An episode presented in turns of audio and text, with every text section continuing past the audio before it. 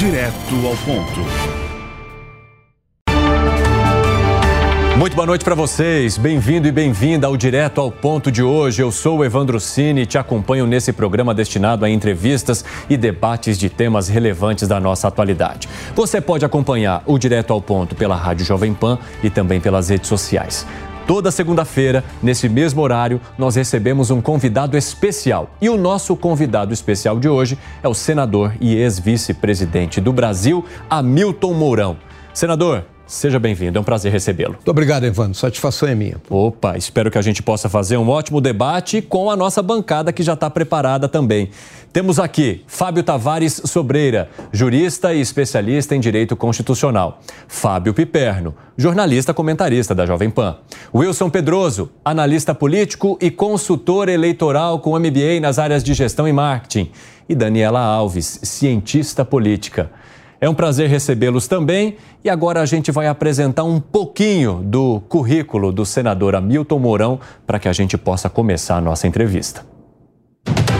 Nascido em Porto Alegre, Rio Grande do Sul, Hamilton Mourão iniciou a carreira militar em 1972, na Academia Militar das Agulhas Negras, sediada em Resende, no Rio de Janeiro. Em 12 de dezembro de 1975, foi declarado aspirante a oficial da arma de artilharia. Durante muito tempo, foi instrutor na Academia Militar das Agulhas Negras.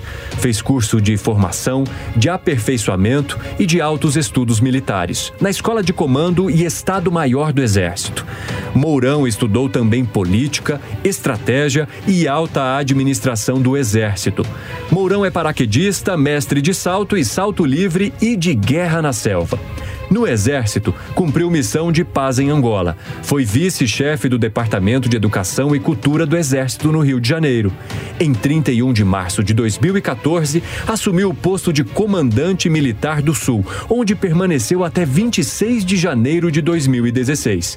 Em seguida, chefiou a Secretaria de Economia e Finanças até o dia 9 de dezembro de 2017. Em 2018, filiou-se ao Partido Renovador Trabalhista Brasileiro, o PRTB. Nesse mesmo ano, foi o candidato escolhido para concorrer ao cargo de vice-presidente da República na chapa de Jair Bolsonaro, no Partido Social Liberal, o PSL. Hamilton Mourão se tornou o 38º vice-presidente do Brasil. Atualmente é senador pelo Republicanos. Bom, temos bastante aí argumentos para a gente poder começar essa entrevista. O senhor já deve estar preparado para saltar nela sem nenhum tipo de risco, né, senador? Sem problema nenhum, pô. Bom, ao longo dessa semana a gente acompanhou mais um conflito, mais uma guerra declarada depois do ataque que começou pelo grupo Hamas é, no fim de semana contra Israel. Como é que o senhor analisa mais esse conflito? Porque a gente acompanha um também que já dura muito tempo, que é entre Rússia e Ucrânia. E que tipo de posicionamento que o senhor espera das autoridades mundiais diante de mais essa tensão?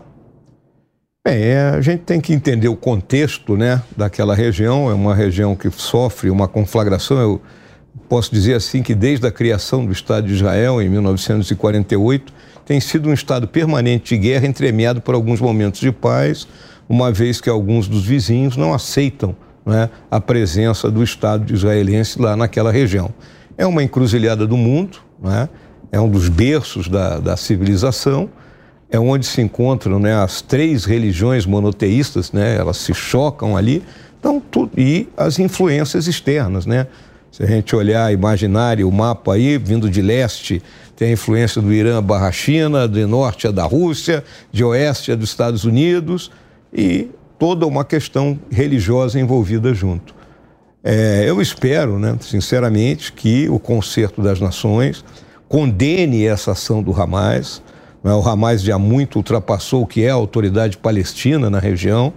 Vamos lembrar que o último conflito para valer tinha sido em 2005, naquilo que ficou conhecido como a Segunda Intifada, se retira é? a autoridade assume e o Hamas dá um golpe de Estado e assume aquilo ali. E desde então há essa troca constante, é? vamos dizer assim, de essas escaramuças, vamos dizer esse, esse termo. Então, agora eles partiram para uma linha de ação que a gente não sabe ainda qual é o, é o objetivo. Pode ser tentar melar o acordo Israel-Arábia Saudita, alguma coisa está por trás disso aí. A gente tem que olhar com esses olhos. E o senhor entende que hoje as lideranças mundiais, inclusive brasileiras, têm as ferramentas necessárias para poder é, buscar um diálogo nesse, nessa, no meio dessa tensão? É, a questão do diálogo, né, ele só ocorre quando as duas partes desejam efetivamente dialogar, né? E no momento que o Hamas não reconhece Israel, fica difícil. O Hamas age de forma como, como ele é, uma organização terrorista. A gente tem que colocar isso com todas as letras. Então, a comunidade internacional tem que condenar isso, independente daquilo que é o objetivo, né? e o Brasil defende esse objetivo da coexistência entre o Estado palestino e o Estado israelense. Bom, eu já vou abrir então aqui as perguntas para os nossos convidados. Vou começar contigo, Daniela Alves. Fique à vontade. Muito obrigada, Evandro. Senador, é, muito obrigada aqui por estar conosco. É uma honra participar dessa entrevista com o senhor. Vou aproveitar o gancho do Evandro, continuar nessa questão do conflito em Israel. E eu gostaria de saber qual a visão do senhor, enquanto senador, com relação à complacência que determinados membros do governo brasileiro têm com relação ao grupo terrorista Hamas e também com ditaduras, como por exemplo a Venezuela. O senhor foi adido militar na Venezuela. Então, como o senhor vê toda esta movimentação enquanto senador e como o Senado também se posiciona com relação a isso? Pois é, Daniela, o que eu vejo, né, parcela do, dos, dos, integrantes do atual governo, né, eles não conseguem se despir dos preconceitos que eles carregam, alguns desde os bancos escolares, né, de uma visão ainda parada no século XX, é para muitos ali, eu acho que o muro de Berlim não caiu até hoje, é? ainda enxergam que há uma possibilidade de um, de um marxismo-leninismo vingar no mundo. É? Daí esse apoio que dão a essas ditaduras de esquerda, como da Venezuela, da Nicarágua, de Cuba, mas condenam as ditaduras como se tivesse ditadura boa e ditadura ruim. Né? Nenhuma ditadura é boa. Essa é a grande realidade. Né? Então eu vejo que o governo né, deveria ser mais firme, mais veemente nesse seu posicionamento na arena internacional. Hoje eu acho que o governo ele se debate entre um chanceler de fato e um chanceler de direito. Tá? Nós temos o chanceler de direito, que é o ministro Mauro Vieira, que é, realmente é alguém que eu tenho muito respeito por ele, e temos o chanceler de fato, que é o ex-ministro Celso Amorim, que também é um quadro oriundo do Itamaraty, mas tem um viés político totalmente é, errado na minha visão.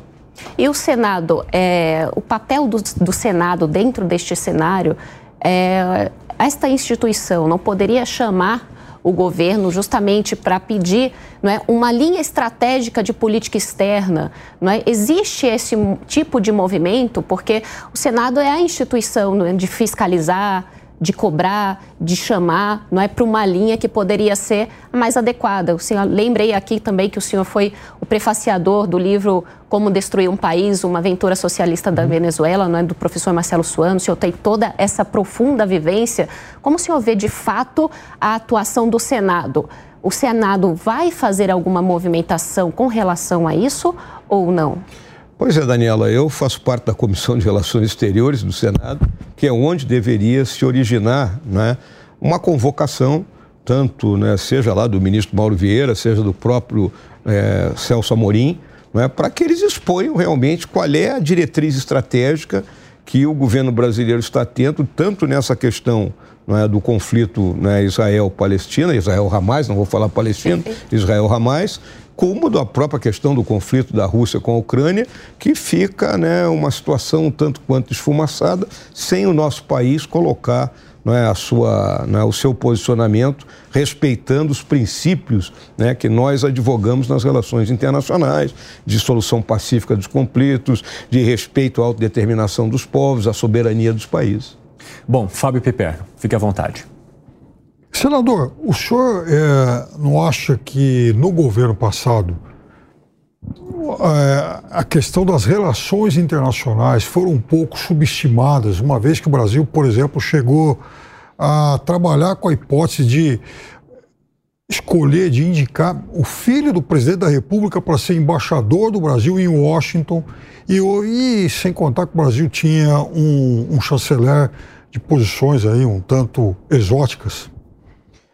Pois é, Piperno. Na realidade, né, isso aí, vamos dizer, fica. Todo governo tem coisas boas e né, acertos e erros. Vamos falar assim. Eu não quero colocar isso como um erro. É, eu vou colocar aqui para vocês que na primeira reunião da Comissão de Relações Exteriores, o presidente da comissão fez uma dura crítica né, ao nosso governo em relação a esse papel né, das relações internacionais. E eu fui obrigado a dizer que não era bem assim é? que se nós tivemos erros, nós tivemos muitos acertos. O presidente Bolsonaro me utilizou inúmeras vezes é? em fóruns internacionais, foi uma das missões, das tarefas que ele me deu. Eu representei não é? Na comunidade dos países de língua portuguesa, na posse dos presidentes dos nossos países vizinhos, não é? em reuniões nos Estados Unidos, não é? tive lá na, na em Dubai para representá-lo, fui ao Egito, que nós não íamos uma porção de tempo, estabelecendo uma ligação pessoal com o presidente Al-Sisi. É? Então, nós tivemos coisas muito boas. Agora, uma grande falha nossa sempre foi de comunicação. A gente nunca conseguiu comunicar é, corretamente aquilo que estava fazendo. Tavares. Senador, pegando o gancho do Pipero, diferentemente do governo passado, esse governo demonstra claramente uma neutralidade. Então a pergunta é a seguinte: a partir do momento que o atual governo se mostra totalmente inerte, principalmente no começo da semana passada, como nós vimos alguns países da Europa dizendo, pedindo um diálogo, nós temos que partir da premissa que o Hamas não é um país soberano. E quando nós partimos da premissa que há um diálogo, eu vou partir que são países soberanos que têm autonomia e estão organizados politicamente. Então, na condição que o senhor está senador, mas o senhor tem quatro estrelas e a sua vida, sua carreira maravilhosa é como general. Como militar, a sua experiência, o que fazer com um grupo que é terrorista, se enquadra em todos os critérios e requisitos da lei, como que nós vamos tratar esse grupo que não há diálogo? Por não ser um país, não ter soberania e qual é a solução? Porque nós sabemos, no militarismo, nós nunca vamos tratar como vítimas, mas como efeito colateral. Queria ouvir a opinião do, do senador e do general. É, Fábio, é uma situação complicada, né? Vamos olhar que a faixa de Gaza é um território pequeno, 40 quilômetros por 12, eu acho que é isso aí, né? se não me falha a memória, né? Então, é, onde tem 2,4 milhões de pessoas vivendo, né, uma aglomeração. É, o Hamas se aproveita disso para fazer aquilo que modernamente nós chamamos da guerra no meio do povo, que é o que os nossos, as nossas narco-guerrilha fazem nas comunidades aqui no Brasil é bem é a mesma coisa, mesmo tipo de, de operação. E ele tem um apoio externo que lhe permite ter essa quantidade de armamento né, que ele apresentou nessa ofensiva realizada contra o Estado de Israel. E realmente, você tem toda razão, não é um Estado, não é um ator estatal, ele é um ator não estatal. Então ele tem que ser batido militarmente para depois se tentar é, é um processo de pacificação porque é um precedente muito perigoso se nós pararmos para pensar. Se nós olharmos as organizações criminosas aqui no Brasil, se nós dermos esse tratamento para o Hamas futuramente, esse será o tratamento dado ao Comando Vermelho. PCC e assim por diante eu considero similar isso aí. Né? É, aqui no Brasil, nós hoje temos verdadeiras áreas liberadas, né? se você for olhar, onde o Estado brasileiro só entra pedindo pelo amor de Deus, ou então tem que entrar em força, atirando. Uhum. Né? E é, se você transpor para lá, só que lá o, o, poder de fogo do Hamas né, é, e o fanatismo deles também é muito maior, obviamente, do que das nossas organizações criminosas. Só uma informação importante: a faixa de Gaza tem 365 quilômetros quadrados. Cerca de 2 milhões de habitantes vivem ali naquela região. Pode falar, Wilson Pedroso. Senador, o senhor tem descendência indígena, o pai amazonense, e o senhor coordenou a Amazônia. Teve um grupo de coordenação da Amazônia. O senhor se sente frustrado por não ter conseguido implantar uma política forte contra o desmatamento? Muitas vezes, não por culpa do senhor, e sim por culpa de membros do governo que pensavam o contrário e puxavam e muitas vezes nem participavam da reunião do conselho? Olha, a gente aprende ao longo da nossa vida né, que a implementação de decisões, né, principalmente quando você chega no mais alto nível e não dispõe do controle sobre todas as variáveis, que era o meu caso, eu era um coordenador. Né? Eu pedia, por favor, né? vamos fazer, né? quem é que está precisando de um apoio? Né? Então era mais ou menos isso aí, fazia as pessoas falarem dentro do governo para buscar operar em cima do controle do desmatamento ilegal. Né? Mas a questão da Amazônia ela é muito mais profunda. Né? É uma questão do Estado brasileiro. O Estado brasileiro não está presente na Amazônia. Né? A única instituição que está lá para valer o tempo todo são as Forças Armadas. O resto são transitórios. É um território que a gente não precisa estar repetindo, mas vamos colocar aqui, que é 60% do Brasil, não é perfeitamente integrado ao ecúmeno estatal brasileiro. Né? Vamos lembrar que Manaus, a capital do estado do Amazonas, você só chega lá de barco ou de avião. Então, a maioria das pessoas não tem noção disso aí. Eu vivi numa cidade no noroeste lá do estado do Amazonas chamada São Gabriel da Cachoeira, na de fronteira com Colômbia e com Venezuela. Bom, é dentro do estado do Amazonas. São duas horas de voo de Manaus até São Gabriel. O mesmo tempo de voo do Rio de Janeiro a Porto Alegre, para as pessoas entenderem. E de barco, são três dias descendo o rio, quatro dias subindo o rio. Essa é a Amazônia. Então, se o Estado brasileiro não tomasse efetivamente a trilogia que a gente chama de proteger, preservar e desenvolver, nós vamos ser eternos problemas na Amazônia e poderemos, num futuro, perdermos a nossa soberania. Como enfrentar isso? Porque não é culpa do senhor, porque não é de hoje, já vem do passado, né? É uma política. Quem teve política de Estado para a Amazônia foram os governos militares.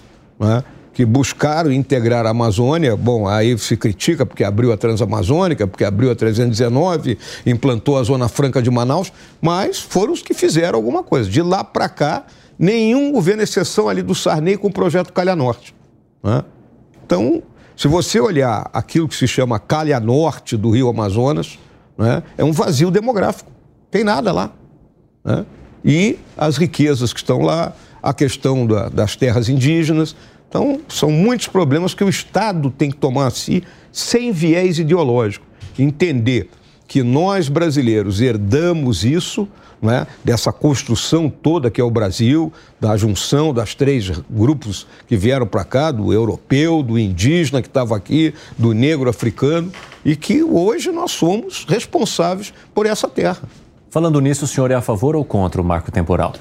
Eu, sou, eu acho que a Constituição é clara, que o professor ali que é constitucionalista, ele que me corrija. Mas ali está dito que o, o, artigo 231, que os indígenas né, têm direito às, terras que ocupam. É o presente indicativo. Não é que ocuparam ou que vão ocupar, que ocupam. Então, quem provar que estava lá até o dia 5 de outubro de 88 tem direito àquela terra. Para mim é o americano tem uma expressão que eu gosto, é crystal clear. Uhum. Né? Você quer tocar Bom, nesse assunto, gostaria, Dani? Gostaria sim, Evandro. É, senador, aproveitando este tema, como o senhor vê este avanço do STF em questões que são do legislativo, não é? basicamente querendo também legislar, como o Senado e o senhor está vendo mais especificamente essa questão e quais as ações que podem ser tomadas se o senhor acredita, claro, que o Senado deve tomar alguma ação? Olha, Daniela, o que aconteceu, né, que pouco a pouco o Senado veio né, encorpando um movimento né, contra essa invasão das nossas competências. E o senhor né? faz parte desse movimento? Faço, desde há muito tempo, né, desde antes até porque eu acho que a invasão da competência ela vem lá de trás. Eu cito Perfeito. o caso que eu considero emblemático, quando o presidente Bolsonaro quis nomear um delegado da Polícia Federal para ser diretor-geral da Polícia Federal e foi impedido. Era como se ele estivesse nomeando, vamos dizer assim, um alienígena para ser diretor-geral da Polícia Federal. Não, ele estava nomeando alguém com a competência e com a capacidade. Um absurdo isso aí.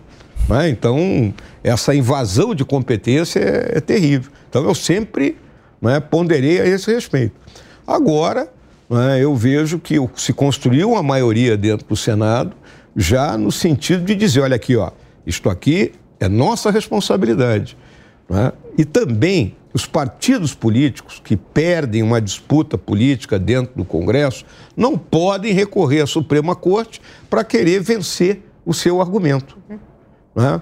E nós, por exemplo, nós que somos da, da oposição, nós perdemos a eleição para a presidência do Senado, fomos tratorados, porque pela, pelo regimento interno, pela Constituição, nós teríamos direito à presidência de três comissões. Uhum. Ficamos fora de todas. Se a gente tivesse recorrido ao STF, nós teríamos ganho, mas não recorremos, para mostrar que o assunto é nosso e tem que ser resolvido lá dentro. Pedroso me cutucou aqui. Fala, Pedroso. Não, aproveitando e falando em derrota, vamos falar um pouco sobre a derrota, a derrota das eleições. Vamos falar de eleições. É, eu queria que o senhor confirmasse ou, ou nos orientasse. Muito se fala, Lá vem. é, é, muito se fala sobre a delação do Mauro Cid, né? Você escutava muito na imprensa o vazamento. É real que existia um entorno do um entorno em volta do presidente Bolsonaro que tentava a todo custo achar um caminho para evitar a posse do presidente Lula? Olha, eu seria leviano de minha parte eu dizer que isso estava ocorrendo, porque eu não participei não é, de nenhuma dessas reuniões que o Cid, em tese, teria delatado, porque até hoje ninguém viu a delação do Cid, né? Tá? Então a gente tem que aguardar Por isso aí. eu deixei pontuado que foi um vazamento. É, um vazamento aí daquilo que o Cid teria falado. Né? Acho difícil que o Cid tivesse presente em reuniões de um assunto dessa natureza, se é que houver. O Cid, pá, até outro dia, eu vi lá na CPI, mostraram uma foto do Cid numa reunião que era uma reunião administrativa do alto comando das forças com o presidente, onde os comandantes de força estavam pedindo recurso para o orçamento. Era isso aí. né? Então, eu desconheço que isso tenha acontecido. O que eu. Nunca participou de uma reunião em que Não. estava. Eu, o que aconteceu? Depois que houve a derrota na eleição, né, no dia seguinte eu fui. na- naquela noite eu tentei ir ao Alvorada falar com o presidente. Eu sabia que ele não estaria, né, vamos dizer assim, não vou, vou usar a palavra satisfeito, né, mas ele não queria receber ninguém. No outro dia eu fui lá ao Palácio do Planalto, ele estava lá, nós conversamos. E a partir daí ele entrou numa, vamos dizer, num mutismo, não é? se recolheu lá ao Palácio do Alvorada, ele teve o problema da erisipela, que se agravou. Não é? É, estivemos juntos na, na cerimônia de formatura dos aspirantes da Academia Militar, quando tinha um grupo de pessoas lá que estava. Né, o presidente é uma pessoa que ele é exaltado aonde quer que ele for. Isso é um troço impressionante. E que queriam a presença dele para tirar foto. Eu pedi que ele fosse lá, mas ele estava muito emocionado, não foi. E a outra vez que eu conversei com ele pessoalmente, para pedir para ele que reconhecesse o resultado da eleição, já que não tinha mais o que a gente fazer. E aí? Né? Ele só me ouviu. Né? Eu pedi para que ele reconhecesse o resultado e que entregasse a faixa né? e que olhasse o cidadão de cima para baixo e disse: Estou te entregando essa faixa, mas estou de olho em você. E aí? E foi a última vez que o senhor falou Foi a com ele? última vez que nós nos falamos. Depois ele me mandou uma mensagem por WhatsApp no dia que ele estava indo para os Estados Unidos para que eu assinasse três decretos que ele tinha deixado. Ah, Então, ao longo desse ano, o senhor não falou com ele, mano? Não, aí ele foi para os Estados Unidos, não voltou. E aí eu não- também não quero. é, o presidente está vivendo uma perseguição implacável.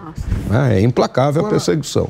O senhor, é, então, tomou essa iniciativa, não foi muito bem sucedido, mas é, entre o período da definição da vitória do presidente Lula até a posse dele, ocorreram vários fatos graves. Por exemplo, o 12 de dezembro, lá no Distrito Federal, quando se tentou até invadir a Polícia Federal, muitos veículos queimados, aquela coisa toda. Depois disso, no dia 24, aquela bomba poderia ter explodido o aeroporto de Brasília. E, e o senhor não acha que, até por conta da gravidade desses eventos, não faltou ao, ao presidente a sensibilidade de, ao menos, escrever um tweet para os seus apoiadores que estavam lá em frente aos quartéis e falar: gente, vamos para casa, acabou a eleição, vamos nos preparar para a próxima e encerrar o jogo aqui? O senhor não acha que isso tudo teria, por exemplo, evitado o 8 de janeiro? É, eu criticar o presidente, né? Para mim sempre foi algo complicado, porque eu era o vice-presidente dele. né? Então a crítica eu preciso sempre né, reservar para as conversas privadas entre eu e ele. Agora, hipoteticamente olhando, né? Eu julgo que quando eu fui pedir a ele para que reconhecesse o resultado, era exatamente para desarmar esse espírito todo. Não é? Deixa o outro assumir, não é? dar corda, porque eles vão se enforcar sozinhos. né? Mas não fui feliz.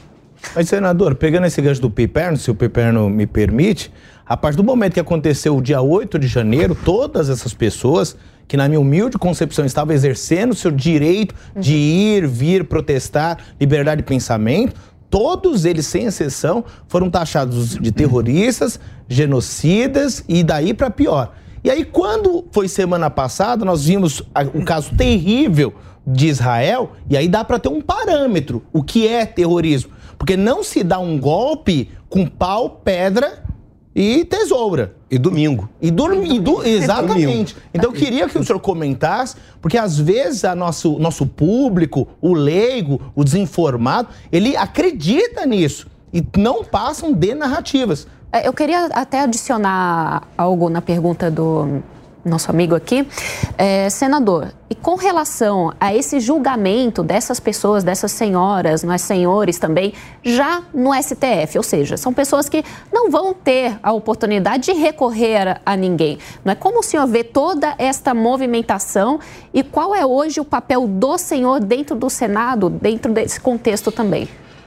É, vamos aí por partes, né? O Piperno citou ali aquela tentativa de explosão do caminhão-tanque, né? Quer dizer, sim. os nossos terroristas são tabajara, né? Vamos colocar assim, né? Pô, né? Eles deviam pedir é, pô, a instrução lá para a turma do Ramais, que seria a coisa seria feita da forma mais eficiente. Tem uma questão que o Piperno hum. colocou também que eu acho importante, só questionar novamente, senador, é que se o senhor acha que se o ex-presidente tivesse dado algum sinal para os seus seguidores, se eles talvez não teriam então é, dado sequência, por exemplo, à invasão da sede dos três eu poderes? Eu não coloco só na, na, vou voltar aí, só não coloco só a responsabilidade do presidente. Nós todos que éramos governo, todo mundo ficou, né? Ficou todo mundo de bico calado. Por quê? Aguardando alguma coisa do presidente, o que, que ele vai falar. Eu tenho me referido àquelas manifestações sempre dizendo o seguinte: as manifestações ocorreram na hora e no local errado. Uhum. Tá? Aquelas manifestações tinham que ter ocorrido quando o STF pegou e lavou o atual presidente da República. Não é? Porque não foi só tirar da cadeia. Tirar da cadeia está tudo bem. Mas não desconstruiu todos os processos, ou seja, ele foi lavado, veio limpinho e ganhou a eleição. Então ali queriam protestar, era aquela hora de protestar. Agora ir para frente dos quartéis né, para protestar, tá bom por mais pacífica que se seja, pedir uma intervenção militar, não, isso não existe mais.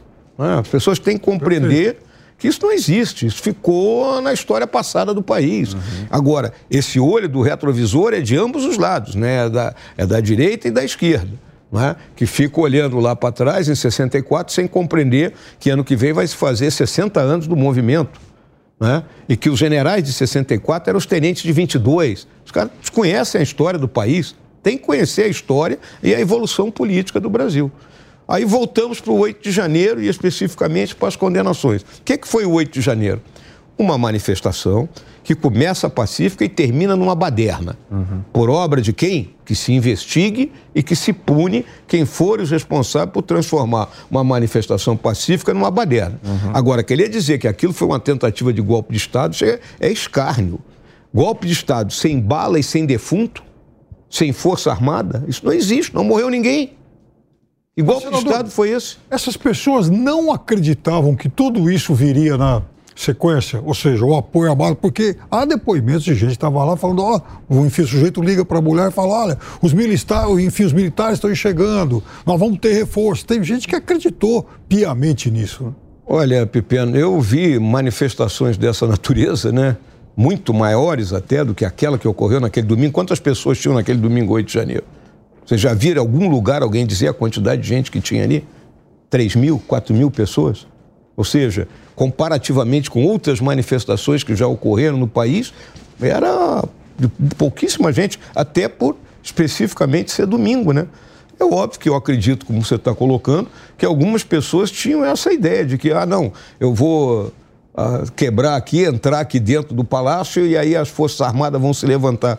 Mas as Forças Armadas já tinham deixado claro né, que não iam agir dessa natureza. Mas, senador, por que, que em momento algum, desculpa, as Forças Armadas não pediram, por exemplo, para as pessoas saírem e deixarem as frentes, a frente dos quartéis e ir embora? Ah, eu vou aproveitar... O senador, pediu. É. O senador pediu. O senador pediu vou aproveitar. o discurso dele. E, e qual Vai seria, lá, afinal, não é? é? a questão da tão falada GLO, garantia da lei e da ordem referida às Forças Armadas. Como o senhor vê isso? Não, mas ali, é isso que foi colocado lá, que, que as forças se reuniram naquele uhum. dia com o ministro da Defesa, já nomeado pelo presidente Lula, era uma hipótese.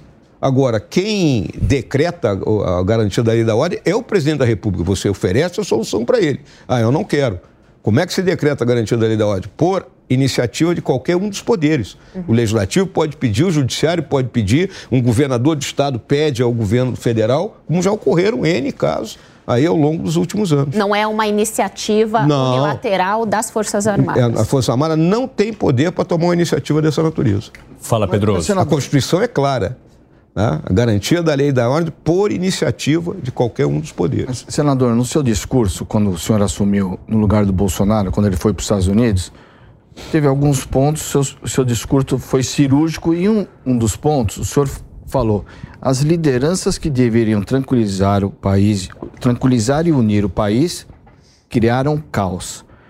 Quem são essas lideranças? Quem eram essas, essas lideranças? Porque o senhor, só para terminar, e o senhor, no final do discurso, ou no final do discurso, ou ao longo desse, dessas, desses dias que o senhor foi presidente, o senhor pediu para as pessoas irem pra, para casa. Mas quem eram essas pessoas que criaram esse caos? Entre elas, eu me incluo, eu era membro do governo. Né? Eu me incluo, nós deveríamos ter sido mais incisivos né? e recolhido né? as manifestações a partir do momento que for claro que nós tínhamos perdido a eleição. Né? Inês era morta, não tinha mais o que fazer naquilo ali. É dar posse para o outro governo e o Brasil tem que entender que a normalidade democrática, ela, ela, funciona assim. Por mais que eu não goste do governo, eles ganharam a eleição. Ah, eu tenho dúvida sobre a urna, eu tenho dúvida sobre o árbitro. Ok, tu expressa suas dúvidas, mas respeita o resultado, uma vez que você admitiu jogar esse jogo. Agora, senador, esse movimento ele gerou uma série de críticas às Forças Armadas, à atuação das forças, a forma como elas deveriam ou não ter reagido. O senhor entende que em algum momento as Forças Armadas, como força coletiva ou algumas pessoas pertencentes às Forças Armadas ultrapassaram algum limite? Eu acho que o pessoal da ativa, né, a gente tem que compreender bem o seguinte: é, muito pouca gente conhece as Forças Armadas.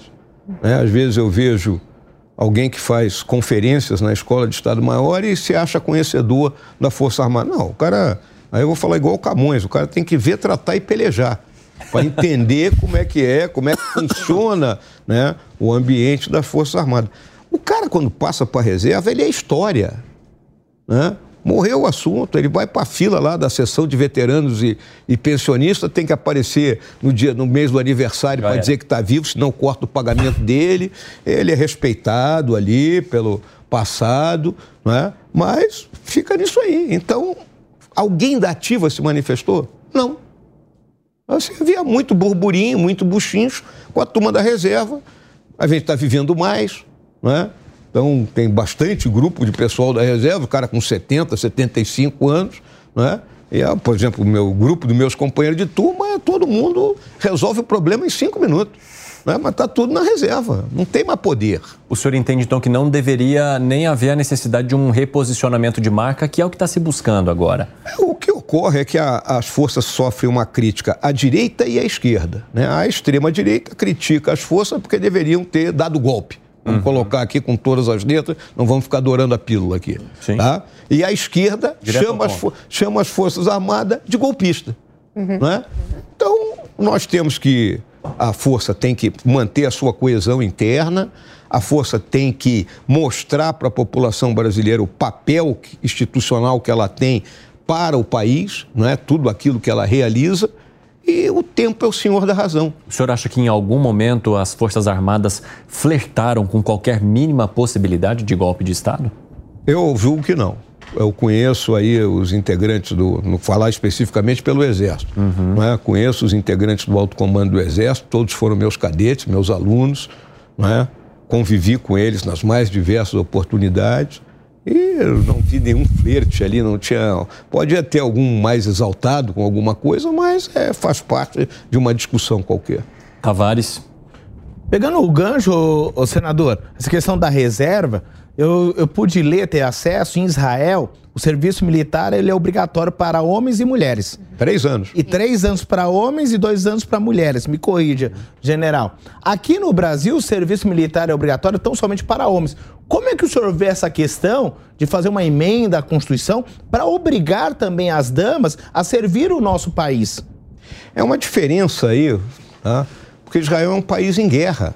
Israel precisa ter uma reserva é, parruda, vamos falar assim, para enfrentar uma situação como está enfrentando no atual momento, que ele tem que convocar essa reserva para combater.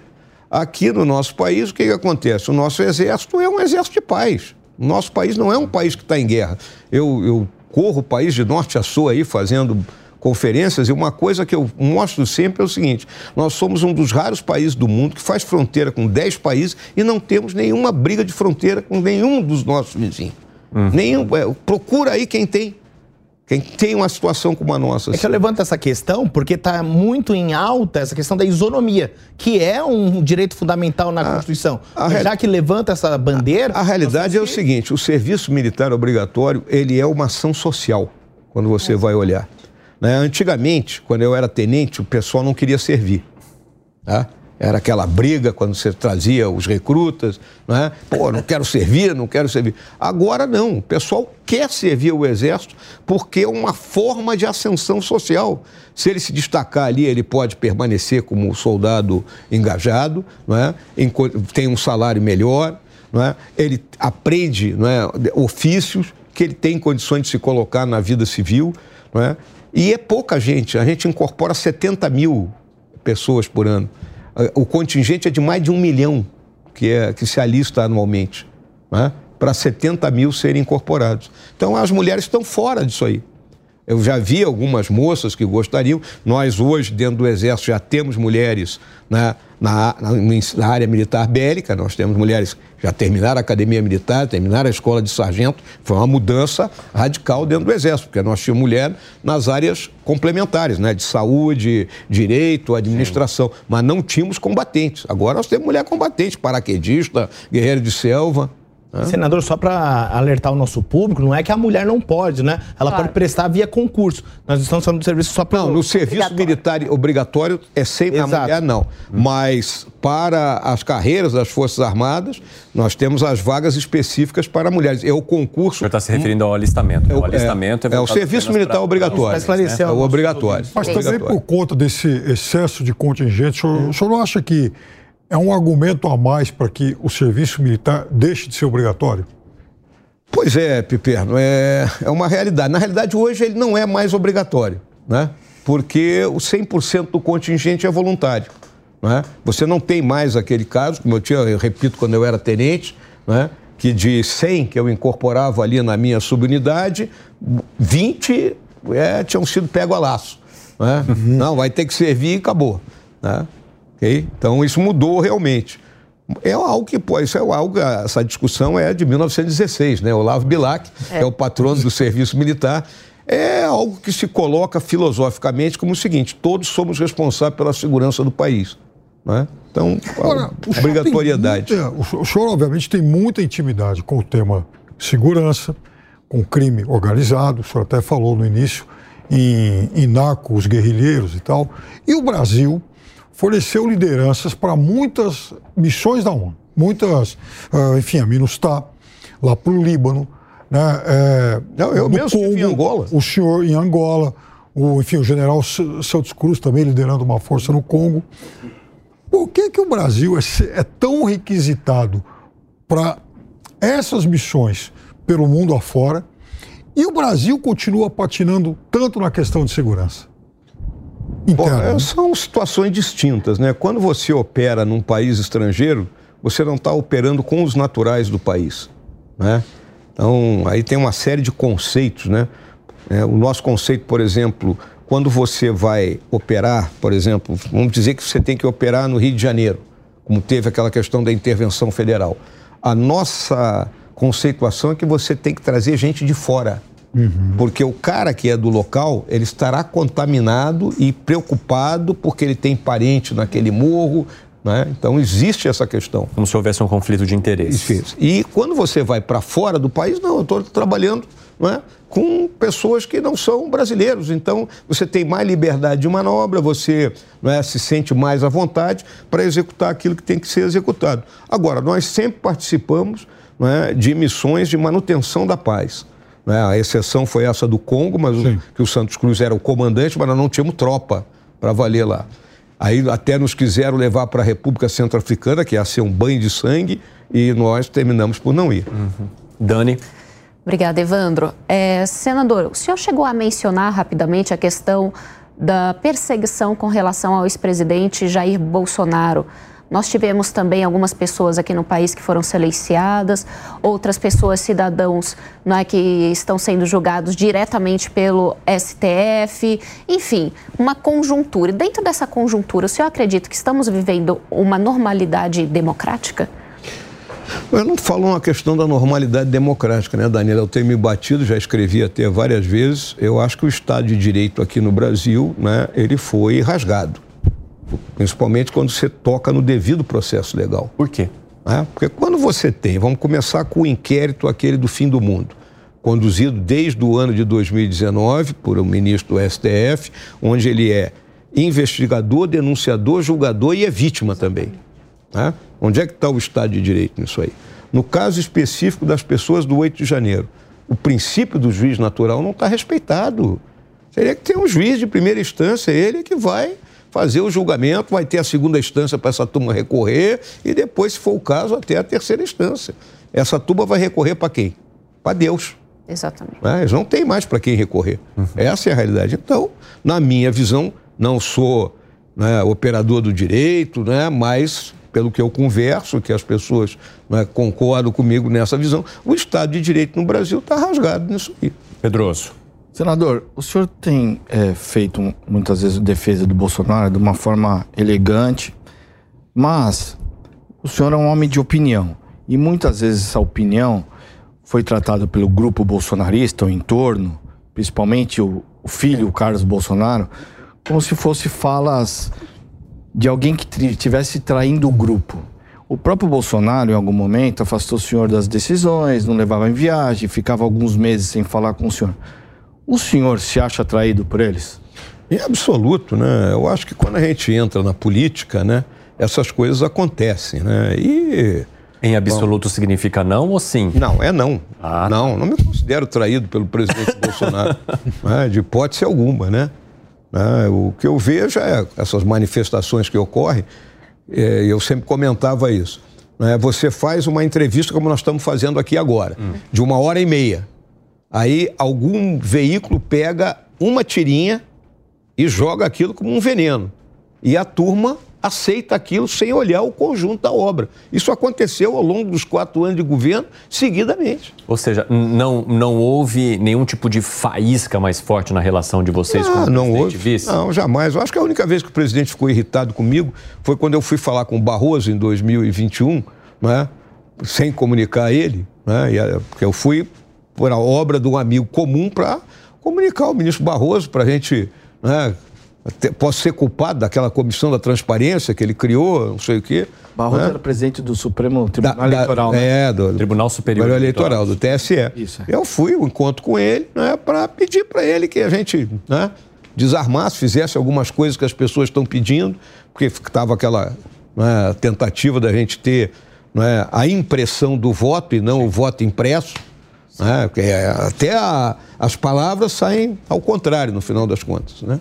Então. Agora, é, durante os momentos de governo em que é, o ex-presidente Jair Bolsonaro estava mais enfraquecido, se vinha a discussão sobre a possibilidade de impeachment. É, por conta dos vários pedidos que estavam ali na gaveta do presidente da Câmara que não foram retirados de lá.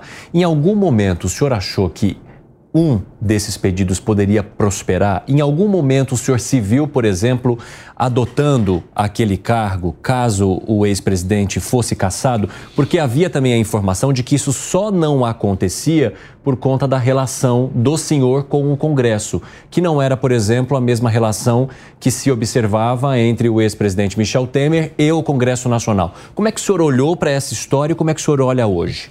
Olha, vários colegas meus lá dentro do Senado né, já me disseram que o impeachment não ocorreu por causa da minha pessoa. Uhum. Tá? Porque eu sempre fui leal ao presidente, nunca fiz articulação nenhuma. Né? Uma vez um é, camarada que trabalhava na nossa equipe andou falando algumas bobagens lá no Congresso, eu demiti o cara de imediato, porque eu não queria saber disso aí, isso é contra a minha maneira de ser. Né? Se tivesse que ocorrer alguma coisa com o presidente não seria com a minha participação. O Congresso que assumisse, ah, vou, vou, falar aqui uma linguagem bem popular, assumisse a sua bronca e fizesse o que tivesse que ser feito, mas não contando com o meu apoio para isso. E em algum momento o senhor viu essa possibilidade mais próxima? Ah, não vi, porque, vamos lembrar, eu acho que mais pedido de impeachment que o Bolsonaro foi o Sarney, né? Façam as contas aí, eu acho que o Sarney teve né, léguas de pedido de impeachment. Aí, o Temer também teve. Mas isso virou moda aqui no é. Brasil, né? Moda. Dani. Senador, é, quais são as prioridades é, dentro do seu mandato hoje lá no Senado? Bom, Daniela, eu me elegi com a plataforma lá no Rio Grande do Sul de dois vetores, né? Um vetor é o vetor da questão do desenvolvimento econômico do país. Né? Que nós estamos há 40 anos marcando passo, preso na armadilha da renda média, uhum. não conseguimos passar as reformas que são importantes para a gente aumentar a nossa produtividade. Agora estamos nessa discussão da reforma tributária, que está uma, uma, discussão sem fim. Né? E a outra vertente né, é a questão do que eu chamo do social, de as, as, os itens dedicados à saúde, à educação e à segurança pública. Né? Então, são onde eu tenho trabalhado. Eu faço parte da Comissão de Segurança Pública, faço parte da Comissão de Agricultura, tenho, sou da Comissão de Constituição e Justiça, estou participando de todas as audiências públicas relativas à reforma tributária para a gente fazer um trabalho que faça o país avançar. E com relação à segurança, é? É, recentemente o governo lançou o Plano Nacional de Enfrentamento é, aos grupos criminosos. Uhum. Como o senhor viu este lançamento? É? é algo que vai fazer diferença? Me pareceu um, um pouco estranho você fazer um lançamento e dizer que você já tem identificado tantos criminosos não é que vai lançar mão, por exemplo, de, de inteligência, enfim, já estamos avisando para os criminosos? Olha, Daniela, é, é, são aqueles planos né, que é para. É a, a, turma do PT ela é campeã em fazer planos assim, bombásticos. Né? Aí o camarada diz: não, por meio da inteligência, com drone, nós vamos cumprir mil mandatos de, de prisão só cumpre mandato de prisão botando o pé no chão, entrando lá dentro da, da área onde está escondido o marginal, e aí vai ter tiro, vai ter tudo que tem direito. Então, é, tem que deixar de fazer as coisas para inglês ver, ter realmente, não é, vamos dizer assim, uma centralização da, das atividades, não é, é, que se dissemine a, a, a, coleta de dados de inteligência entre os estados, os diferentes estados, o governo central, que haja né, a distribuição do, dos recursos necessários para que as polícias deem um enfrentamento. Nós temos que agir na questão do sistema penal, o sistema penal nosso é um horror. Né? Então tem que agir na questão do sistema pessoal. Nós temos que encarar a questão das penas que existem aqui no Brasil. Você vê, o cara está dando 17 anos de cadeia para o senhorzinho que quebrou lá o a vidraça do Palácio do Planalto e dá seis anos de cadeia para o bandido que mata outra Exatamente. pessoa na rua. Então, Tavares. Senador, é, é óbvio que eu acompanho seu trabalho, de outros senadores que faz realmente oposição. Mas na humilde opinião do senhor, não, o senhor não acha que o Senado que tem uma força absurda, força essa dada pela Constituição Federal, não poderia fazer muito mais, principalmente essa oposição. Oposição essa que deixou passar, nem entro no mérito dos requisitos, deixou passar o Zanini como ministro do STF, que é um escárnio, essa que é a verdade, não pelo doutor Zanini, não pela história dele, não pelo que ele é, mas por ter sido advogado de uma pessoa que o nomeou. Nós sabemos que um dos princípios da Constituição é o da impessoalidade, da imparcialidade. Quebra por si só. É ser humano antes de ser ministro. A vaga da Rosa Weber está aberta. Estão cogitando o nome do atual ministro da Justiça. Ministro da Justiça é esse que as gravações não apareceram, o Senado não fez a pressão correta para aparecer as gravações e talvez o atual ministro da Justiça seja o próximo ministro do STF. Eu quero ouvir a opinião do senhor sobre esses pontos. Bem, na realidade, né, a questão do processo né, da, para a escolha do ministro do STF, para a homologação dele pelo Senado, em tese o processo está correto. O presidente indica e o Senado faz uma sabatina. Agora não pode ser uma sabatina, eu participei dessa do Zanin. Né? O Zanin sentou às 10 da manhã, levantou às 5 da tarde, ou seja, foi um. Né, tomou um, um, calor ali médio. Mas isso não é sabatina. Uhum. Nos Estados Unidos, um candidato à Suprema Corte, a sabatina leva 3, 4 meses. Né? Ah, essa semana nós vamos falar de direito constitucional. Semana que vem nós vamos falar de direito administrativo, porque o cara lá ele vai ter, vai ter que decidir sobre tudo.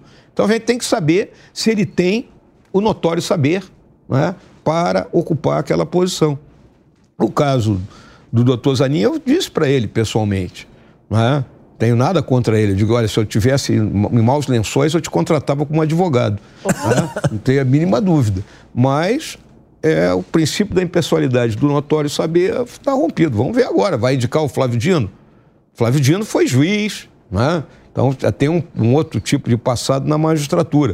Né? Mas vamos ver como é que o Senado vai se comportar nessa sabatina. Agora, o senhor não acha que seria é, mais produtivo, por exemplo, o Senado, em vez de discutir mandato de ministro do STF, por exemplo, debater a questão de indicações de pessoas que já serviram ao presidente que o indicou. Eu vou dar um exemplo rápido para o senhor, senador. Enfim, presidente Lula, a gente acabou de falar do Flávio Dino. No caso, por exemplo, do Bolsonaro, André Mendonça. Lá atrás, recuando no tempo, Fernando Henrique, Gilmar Mendes.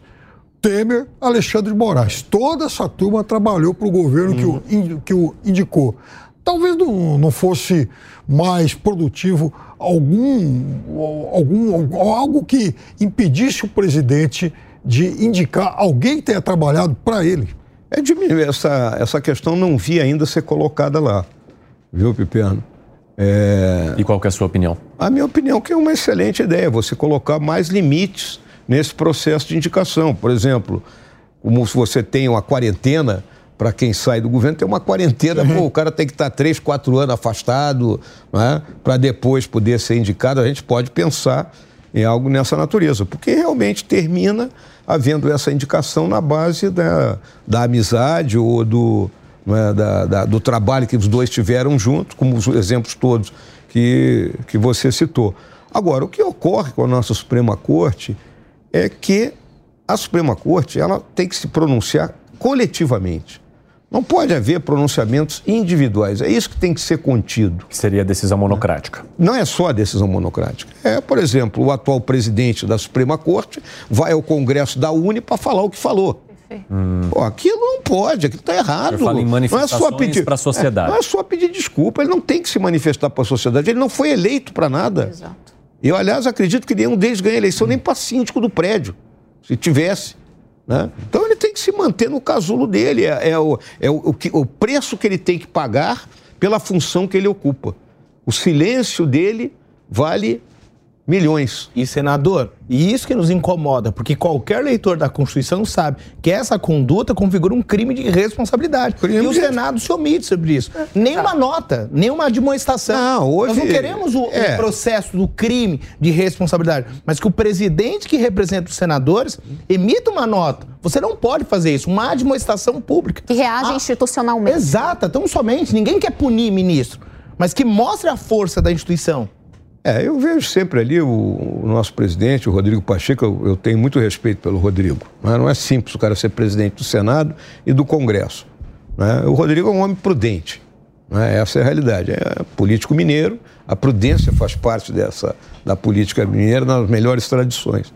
Mas eu acho que agora ele compreendeu né, que existe uma, uma, uma, um movimento grande e que está na hora dele subir nessa prancha né, e surfar nessa onda aí. O senhor acha que ele está subindo nessa prancha? Eu acho. Eu acho que ele está subindo nessa prancha. E quais são as condições para que ele realmente suba nessa prancha e realmente faça alguma coisa? Não, você vê, o, ele, o senador Flávio Arnes entrou né, com essa emenda constitucional aí, né, com a questão de mandato para os ministros da Suprema Corte. Né? É um limite, né? Tem outra lá, tem um projeto ali que eu acho que é do Valentim, do Stevenson Valentim, que é ter recall. Cada quatro anos o cara comparece de volta para ser sabatinado. Né? Então tem vários projetos. então, Nós votamos o fim da decisão monocrática. Isso não demonstra uma desarticulação ao invés de pensar estruturalmente o problema? Ah, aí é difícil, né, pelos interesses políticos todos que estão ali dentro, né, Daniela? Eu acho que o nosso grupo né, de oposição, ele fez um trabalho muito bom aí, porque nós conseguimos. Ah. Ah, se você observar, há um mês atrás, quando ocorreram é, esses eventos aí, a sucessão de discursos né, que tiveram lugar ali no Senado, pô, pô Marinho, Magno Malta, né, o Girão, todo mundo falando, e aquilo bateu, bateu, bateu. Então, acho que aquilo foi, foi muito importante para essa mudança de pensamento de parte do Senado. Fala. E a pressão da população. Senador, o senhor é senador pelo Rio Grande do Sul e nós tivemos um desastre ambiental lá onde vidas foram perdidas. Como o senhor vê a, a ação do governo federal? O senhor, como militar, foi ágil? Foi no momento correto? E, e mais uma pergunta: como o senhor tem visto o atual vice-presidente Geraldo Alckmin? Olha, no caso do Rio Grande do Sul, o governo federal ele demorou para reagir, né? Os fatos começam a ocorrer ali no final do último dia de agosto, primeiro de setembro ali já começa a ocorrer as enchentes lá na região ali do Vale do Rio Taquari, né? Não sei se pelo fato do governador Eduardo Leite não ser né, um elemento ligado ao atual governo, né? Até a, talvez todo mundo fala que o Eduardo pode ser um possível candidato né, num futuro aí. Né, não sei se isso foi levado em consideração. Agora, o ministro que é do governo, que é o mais próximo do Rio Grande do Sul, por ser gaúcho, que é o ministro Paulo Pimenta, ele teve lá, é, acompanhou tudo que estava acontecendo, é, levou outros ministros problema é o recurso chegar. Não é só ir lá, vai todo mundo, faz uma caravana de 20 carros? Abraça. É como eu, eu cansava de dizer, quando eu morava lá em São Gabriel da Cachoeira, apareciam essas comitivas de Brasília. Ah, que coisa maravilhosa aqui, nós vamos ajudar. Aí o cara entrava no avião, esquecia, nunca mandava nada. Então, é, hoje o que eu vejo é que nós temos que pressionar para que o governo efetivamente haja nesse sentido. E a outra questão que tu colocaste... Geraldo Alckmin, vice Como é que o senhor avalia? Olha, o, quando terminou eh, no processo eleitoral, né, eu tomei a minha atitude no dia seguinte ligar para o doutor Geraldo Alckmin né, e dizer a ele que a vice-presidência estava pronta para recebê-lo ou, ou, quem ele designasse para que nós apresentássemos uma estrutura, os trabalhos que estavam sendo feitos, tudo, e mantivemos essa relação ali, né, sem problema nenhum. Tá? Ele teve lá dentro, fiz exposição para ele, apresentei a questão da Amazônia. Né? Acho que ele é um homem discreto por natureza. Né? Agora, para quem acompanhou a trajetória, eu votei do Geraldo Alckmin quando ele concorreu contra o Lula, né? então é, né? abro o meu voto aqui. Estou abrindo meu voto aqui, mas falei isso para ele. Né? Eu jamais. Ele, falei, falei para ele. Eu jamais poderia imaginar que ele seria vice-presidente do Lula. Né? Mas ele está discreto. Né? O ministro da Indústria e Comércio, atuando dentro dos limites que deve ser dado ali pelo presidente Lula. Acho que o Lula dá muito mais espaço de manobra para ele até. Né? Ele tem, mas ele tem utilizado parcimoniosamente esse espaço de manobra que o Lula Agora, dá para ele. O senhor mais uma vez cita a Amazônia, é a sua região de é. origem, né? O que, que o senhor acha da exploração de petróleo na foz do Amazonas? Olha, Piperno, eu posso tomar tiro aqui, mas eu acho que tem que ser explorado, pô. Tá lá é algo importante para. Pô, a era do petróleo vai acabar? Vai acabar a era do petróleo. Mas nós vamos morrer sentados naquele petróleo lá, que pode ser importantíssimo para o desenvolvimento econômico da região, é? gerar mais recursos, gerar renda, gerar emprego para aquela turma de lá que vive de, do extrativismo, principalmente ali no Amapá. O Amapá é o estado mais preservado do Brasil. O senhor acha que é uma restrição desnecessária por parte do Ministério do Meio Ambiente? Eu acho que é uma restrição desnecessária e fica essa discussão, né? Aí eu também a turma aproveita para bombardear o governo, né? O governo faz um discurso bonito do meio ambiente, mas quer explorar petróleo na foz da Amazônia. É porque nem tudo é o que parece, né? O senhor acha incompatível isso, preservar o meio ambiente com exploração de petróleo? Não, não acho. Acho que você pode explorar preservando o meio ambiente. É a mesma coisa da exploração das riquezas da Amazônia. Pô, nós temos mina de potássio, porque nós importamos potássio. E hoje a exploração é feita, pô, é um furo que o cara faz na terra lá, reinjeta os dejetos, não fica nada aparecendo. Não é? Agora, a gente não explora. Vamos morrer sentado em cima disso aí. Senador, aproveitando esse tema, como o senhor vê a composição da Frente Ampla? A Frente Ampla, ela ainda existe ou ela está envergonhada? A Frente Ampla que o presidente Lula isso, foi eleito? Isso. A Frente Ampla foi só do papel, né? Só no papel. A gente sabe que quando o PT chega no governo, o PT é guloso Né? Ele chaga e vai mordendo tudo. A gula é insaciável. insaciável. Mas a gente está falando também, é, já que a gente está falando de frente ampla, a gente tem o Partido Republicano se integrando em um dos ministérios. Como é que o senhor analisou esse movimento e o Republicanos, ele de fato se mantém independente ou essa entrada no ministério e outras questões podem alterar esse relacionamento, senador? Bom, a realidade, né, cara, é que o, os partidos políticos, você não consegue ter um partido 100% monolítico, né? Que vote de acordo com a orientação da direção do partido o tempo todo. Ou seja, se dependesse apenas do senhor, não teria Ministério do Republicanos lá? Não, não teria. Né? Nós somos ou seríamos oposição e oposição. Tá? Mas o que, que eu, olhando aqui, quando tu chega aos 70 anos de idade, ah. né, tu não pode mais ser faca na bota o tempo todo. Uhum. Né? A gente tem que compreender os limites. Né?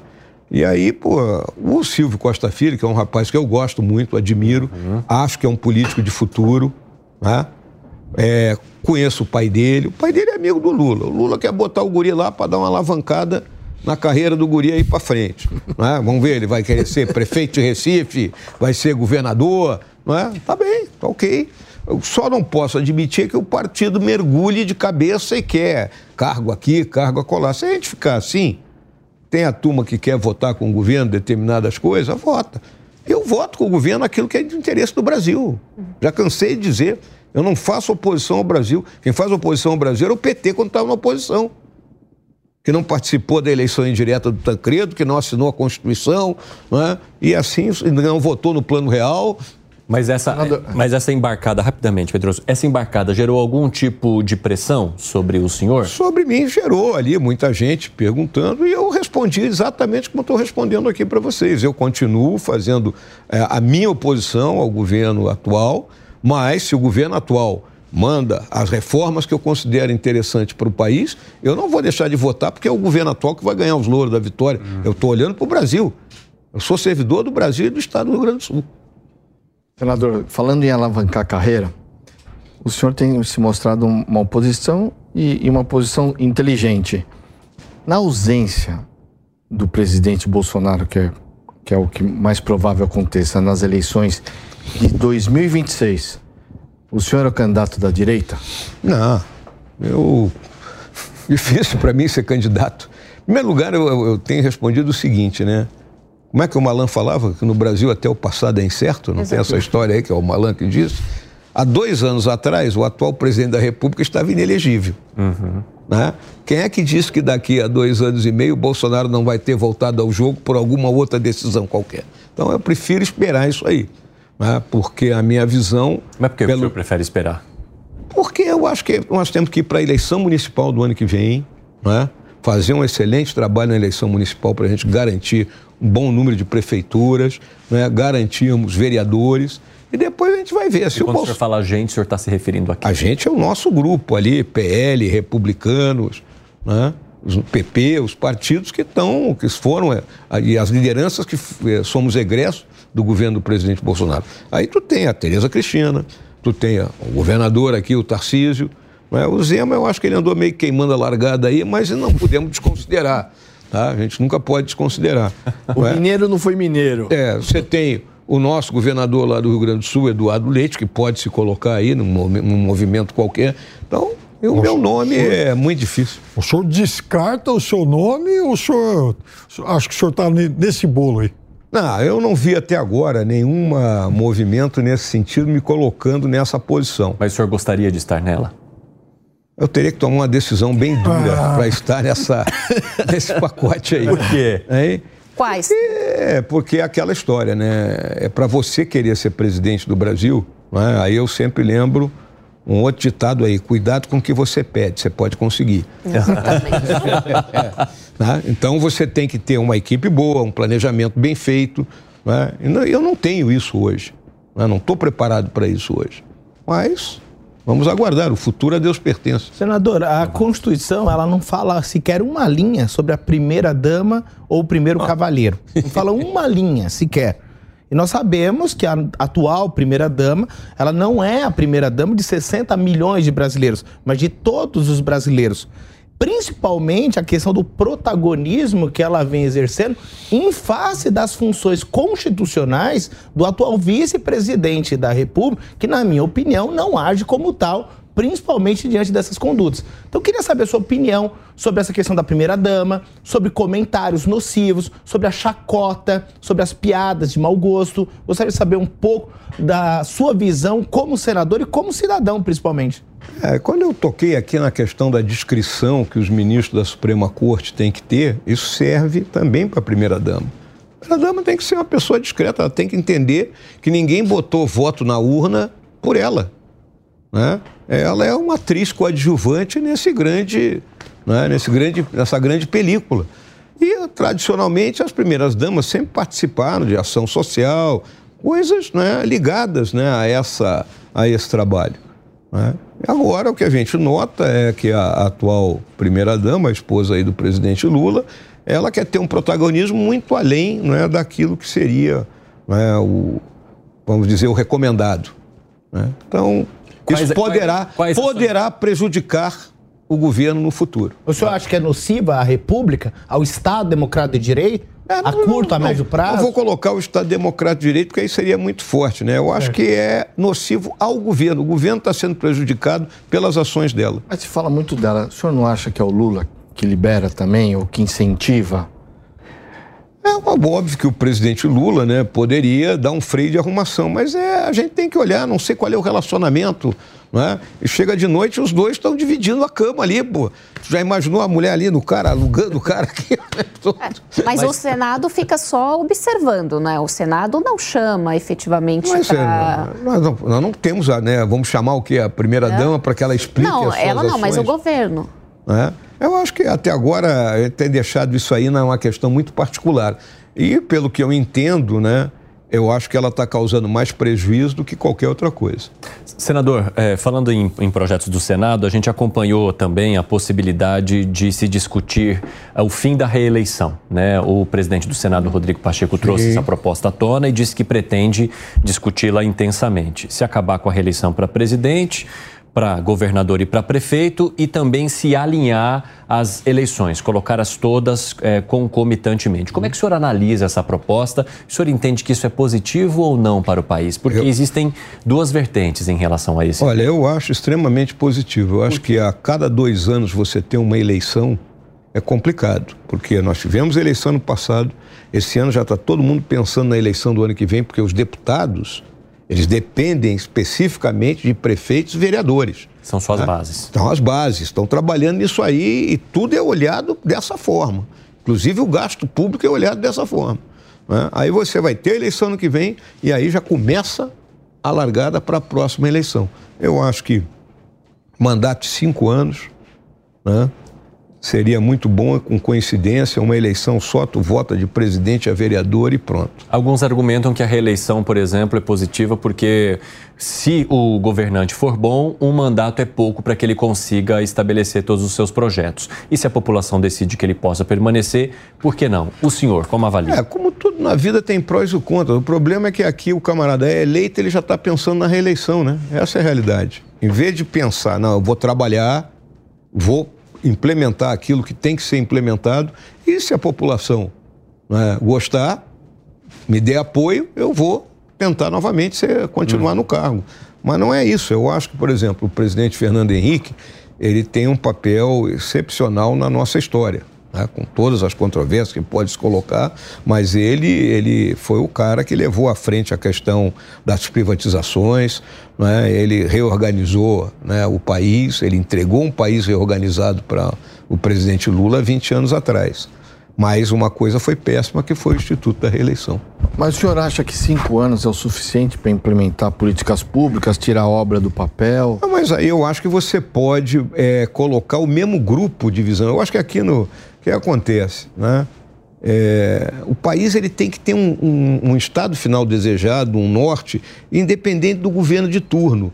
Aí tu tem um governo que vai por aqui, o outro vai por aqui, mas o estado final desejado é o mesmo. É isso que está faltando aqui no nosso Brasil. O ex-presidente Jair Bolsonaro entrou pensando demais em reeleição, no seu ponto de vista? Eu acho que logo depois ali da. Eu acho que ele foi. Eu acho que logo no começo o Dória já saltou dizendo que ia ser candidato, né?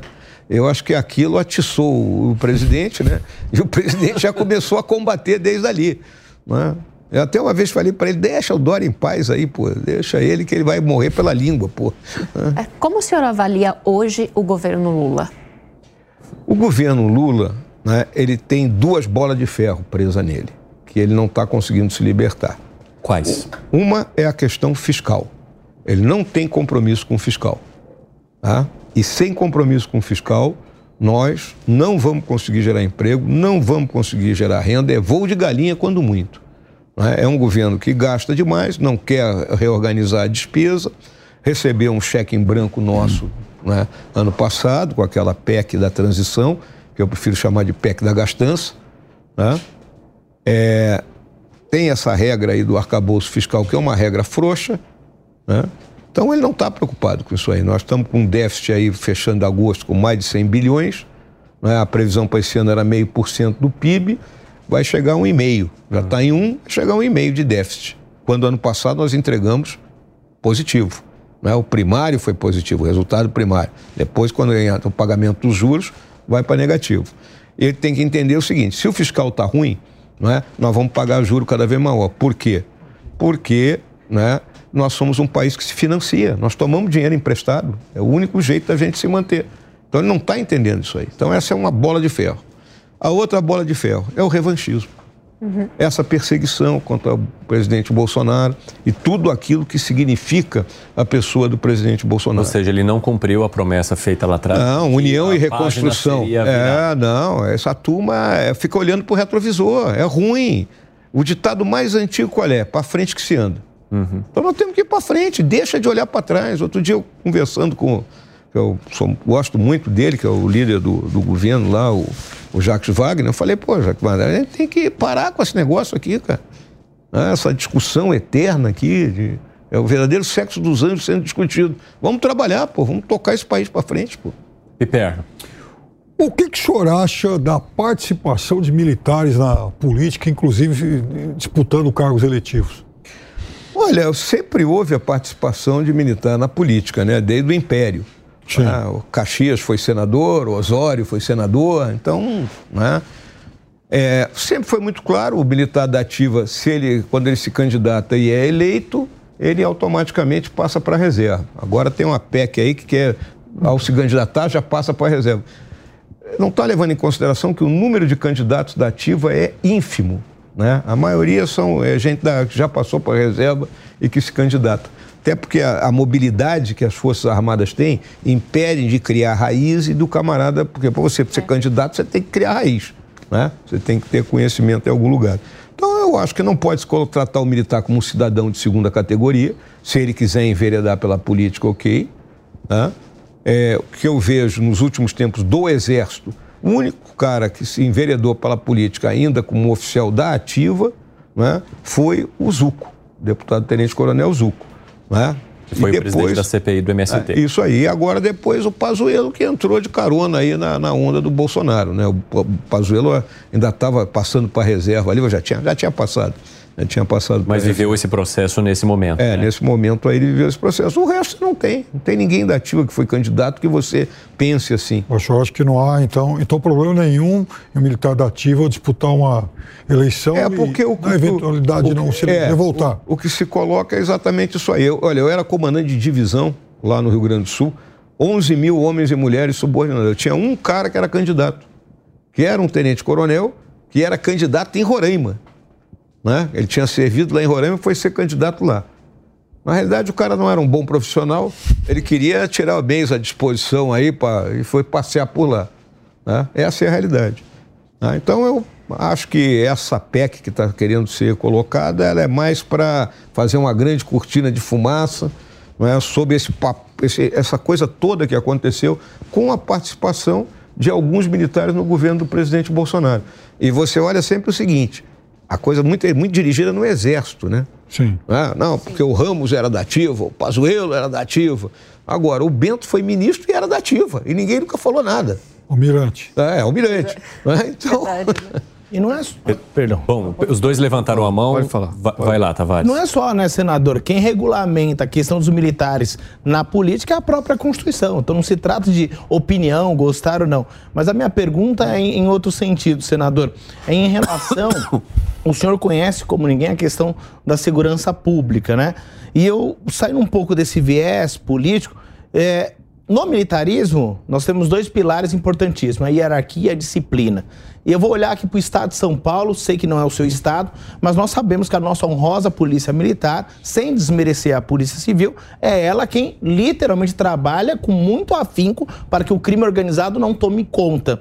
O que, que, o senhor acha, não só no estado de São Paulo, sobre essas teorias da unificação das polícias, já que a Polícia Civil, olhando aqui para o nosso estado, a Polícia Civil tem excelentes homens, mas nós temos sérios problemas, diferentemente da Polícia Militar do Rio de Janeiro, que é um problema, é um caos lá. Será que esses princípios da disciplina, da hierarquia, será que não deveriam ser encampados por todas as polícias para que a gente pudesse combater o crime organizado de forma contundente? Você vê o seguinte, né? Eu já essa questão eu discuti algumas vezes, mas sempre coloquei. Independente, tá bom, vamos ter uma polícia única, ok? Mas vai ter que ter um policiamento ostensivo. O cara do policiamento ostensivo, ele vai policiar de calça jeans, camiseta branca e tênis? Não, ele vai ter um uniforme. Né? Então, porque a, a questão militar sempre é ter um uniforme, tem vai ter uma hierarquia naquilo ali. Né? Você olha, por exemplo, nos Estados Unidos, que a polícia é uma só. Tem a turma do policiamento ostensivo, tem lá, tem sargento, tem tenente, tem capitão, e, e a turma que é os investigadores das delegacias. Todos né, na mesma subordinação. Agora, não é da nossa cultura aqui. As polícias militares são uma herança da Guarda Nacional. Né? Vamos lembrar que foi por transformação na República Velha né, que nascem as polícias militares por transformação do que era a Guarda Nacional. São Paulo era força pública. Então, Como o senhor vê a questão das câmeras nos uniformes dos policiais? Olha, eu acho que é uma defesa do policial. Né? Porque hoje, qualquer ocorrência, você tem todo mundo com o celular filmando aquilo ali. Se o policial tiver a sua filmagem, é uma defesa para a ação dele. Fala, Pedroso. Senador, como evitar o uso político das forças de segurança pública, até para proteger a imagem. Porque o senhor mesmo falou no discurso final dele que parte do que estava acontecendo ali em frente ao exército estavam querendo jogar a culpa, as pessoas, os líderes estavam querendo jogar a culpa em cima do exército. Mas como evitar? Olha, isso vai muito da, da, da situação política de cada estado, né? Eu já vi lá no meu estado, no Rio Grande do Sul, não é? Quando, não vou citar o nome do governador aqui, quando ele assumiu, ele pegou um tenente-coronel, promoveu a coronel e colocou de comandante da polícia. Então aí ele inverte toda. É a mesma coisa que o cara assumisse agora o presidente da República, pegasse um general, isso aí, vocês fazem isso na Argentina. É. Né? Pega um general moderno, bota de comandante e ele faz uma limpa ali na frente. Isso é um uso político. Né? Então, não tenho visto mais isso acontecer né? dessa forma. Mas a polícia ela vive o pior dos mundos, que eu digo sempre. Porque se ela age firme como polícia, a turma dos direitos humanos a condena implacavelmente. E se ela cruza os braços, ela é condenada, porque então é a situação. A vida do policial não é simples. É, senador, eu gostaria de conversar com o senhor um pouco sobre é, reforma tributária. Em determinado momento, ao ser questionado, o senhor disse que entendia que a reforma tributária significava um ferimento ao Pacto Federativo. Ela feria o Pacto Federativo. Depois, em outro momento, o senhor disse que entende que ela tem questões importantes para o Brasil e entende que ela precisa ser, sim, é, aprovada. Qual que é, depois de toda essa discussão, depois da proposta já ter chegado ao Senado, o que, que o senhor entende da reforma tributária e existe algum motivo para temor? Olha, é importante que as pessoas compreendam que essa reforma é sobre o consumo, hum. né? E que a gente tributa propriedade, renda e consumo. Né? E mais a folha de pagamento, vamos colocar uma quarta, uma quarta via de tributação aí. Todos os países do mundo, propriedade e renda são mais tributados que consumo. E o consumo é tributado por meio do imposto de valor agregado, que é o que está querendo criar aqui no Brasil, na união do ICMS, do ISS, PIS/COFINS e IPI. O problema que eu vejo é a questão do Conselho Federativo. Né? O Conselho Federativo ele usurpa funções que, na minha visão, são do Senado Federal, né? E é uma outra instância que você vai acabar criando, vai criar um monstrengo do jeito que está previsto. Eu acho que a gente pode ter um sistema né, totalmente informatizado, que ninguém toca no dinheiro e que diariamente né, se faz as compensações, quem tem crédito, quem não tem crédito, e isso é depositado nos caixas dos governos estaduais, né, municipais e no caixa da União, sem problema nenhum. Esse é um ponto da discussão nossa lá. É, o imposto de valor agregado, ele é um imposto que permite que ao longo da cadeia você recupere aquilo que você pagou para trás, esse é o grande conceito dele, é? e consequentemente, é? em tese, o produto vai chegar na ponta da linha mais barato do que ele chega hoje. É? E com isso nós teremos um aumento de produtividade. É? O senhor acredita piamente nisso? Eu, eu sou defensor da reforma. Eu sou um defensor, sempre fui defensor da reforma. O nosso sistema tributário ele é complicado, ele é caro, né? ele tem um contencioso. O IVA não, dá, não gera contencioso. Agora, ICMS cobrado na origem, ISE, tudo tem contencioso. Né? O normal aí é 1,5, 1,6 trilhão de reais de contencioso. Fora, fora os 400 bilhões de sonegação, fora mais 450 bilhões, 500 bilhões de, de subsídio, de, de isenções.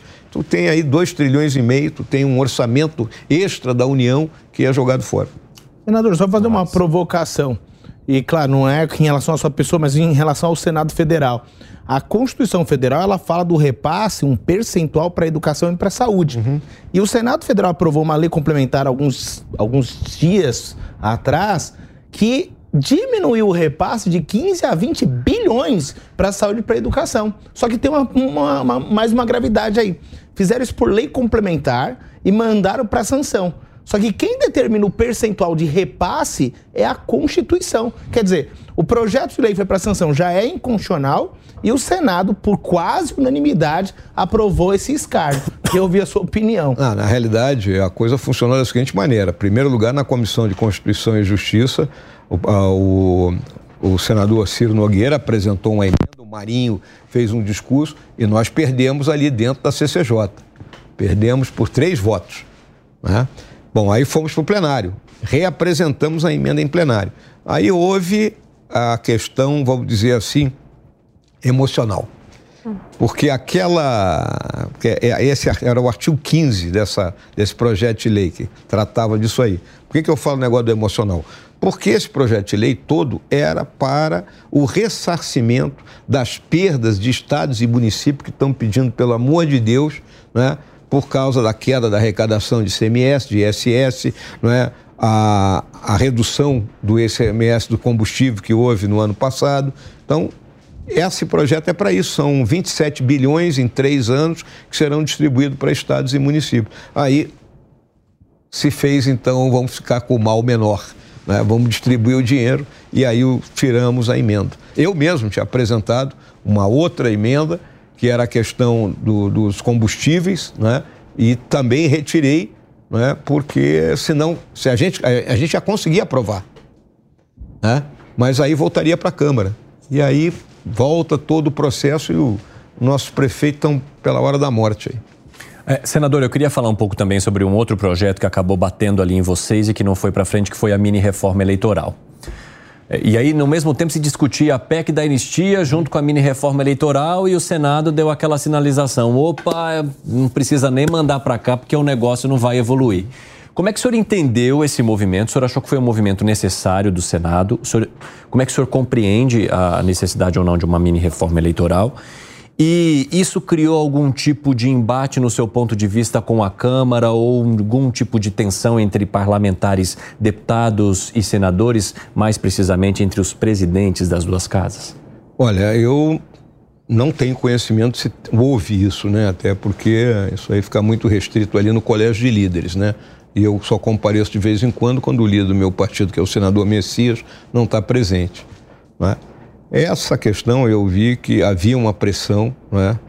porque o ponto focal dessa mini reforma eleitoral era uma, uma reinterpretação da lei da ficha limpa em relação ao prazo de inexigibilidade, quando que começava a contar. Esse era o ponto focal. Inclusive eu recebi alguns pré-candidatos uhum. né, interessados que isso fosse aprovado. A gente recebe, a gente ouve, a política você ouve todo mundo, né? Tá? Sem problema nenhum. Né? E o Pacheco achou que não era o caso da gente tocar esse troço agora, porque para votar assodadamente para valer para a eleição do ano que vem. Vamos acalmar, vamos analisar isso aqui, vamos ver qual é o ponto, até porque podem surgir outras coisas. Ou né? seja, ela não está morta enterrada, então. Não, a gente pode até colocar outros itens né, nessa reforma eleitoral. Aí pode renascer a questão da impressão do voto, né? A... Mas vira uma reforma eleitoral, não uma mini reforma, né? É. Porque para tem... valer para a próxima eleição era até a semana passada. É, agora, é, agora vamos ver o que, que vai ser colocado. Né? Não sei quem será o relator, ou se vai ser engavetada. Né? Vamos aguardar. E a PEC da anistia? Como é que o senhor avaliou essa proposta que iria perdoar os partidos por não cumprir regras que eles mesmos impuseram para é, si lá atrás? É a velha questão de cota, né? Essa questão de cota é um troço complicado. O cara tem que botar tantas mulheres, tem que botar tantos negros. Né? E o cara não consegue. Se fala muito aí na, na participação da mulher na política, né? mas não é toda mulher que quer participar da política, né, Daniel? É, Verdade, é, senador. É, porque pô, é, é uma vida dura para uma mulher, né?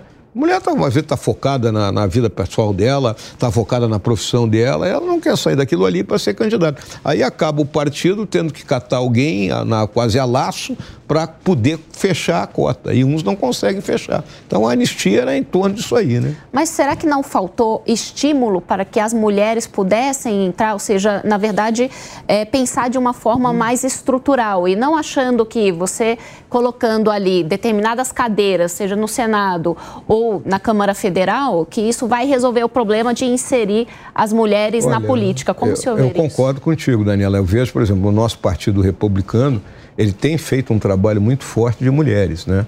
Então, as nossas, nossas presidências femininas aí em todos os estados e municípios, elas têm sido bem atuantes. Então, eu acho que agora né, a turma acordou que tem que explorar esse universo, mas como é que vamos explorar?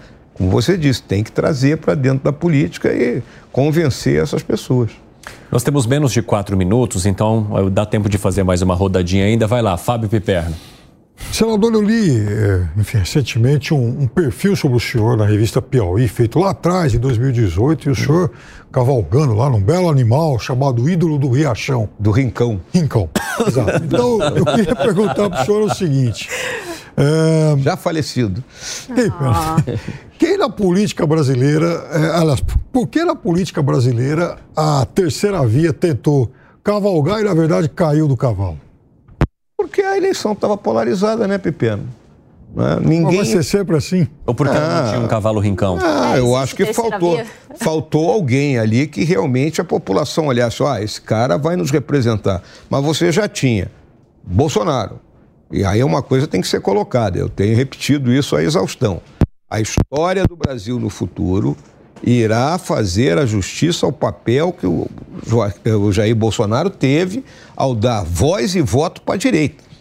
Vamos lembrar que nesse país ninguém era de direita. Quando muito cara dizia que era de centro-direita ali, muito vamos, timidamente, né? O Bolsonaro deu voz e voto. Então ele já estava com aquele pacote dele pronto. E aí, qual foi a solução? Traz o Lula de volta, porque é o único que pode vencer o Bolsonaro. Né? E aí não sobrou espaço, né? Para o Ciro, né? O Ciro não dá para ser terceira via. Né? A Tebet, não tinha, não empolgou. Então tem que esperar que alguém apareça daqui para lá.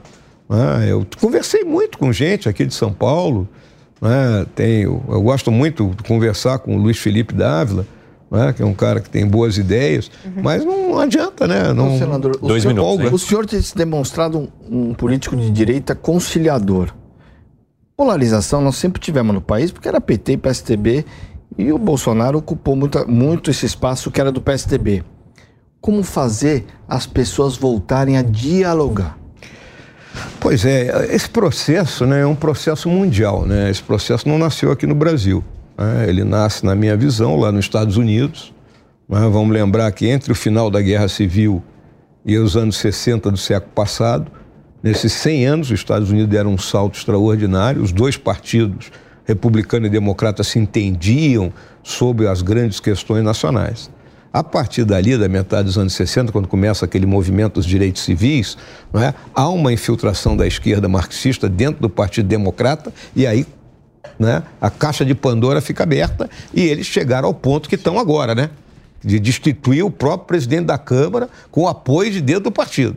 Né? Então lá ninguém se entende. E isso aqui veio para cá, começando com o PT, que eram nós contra eles. Né? Isso aí eu vi. Né? Um ministro do, da, da, época Dilma, quando o Brasil perdeu o rating, ele dizia: não, nós temos que dizer que uh, com eles era pior.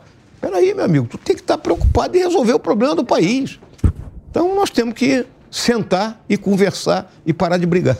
Nosso tempo chegou ao fim. Resposta rápida e objetiva: Flamengo, Grêmio ou Internacional? Sou Flamengo, né? E, uma e não tenho uma nega chamada Tereza. Senadora Milton Mourão, muito obrigado pela participação hoje Nada. aqui conosco. Foi obrigado. um prazer entrevistá-lo. Obrigado. obrigado a todos que participaram também e a você pela companhia. O Direto ao Ponto vai ficando por aqui. Um grande abraço e até a próxima. Tchau.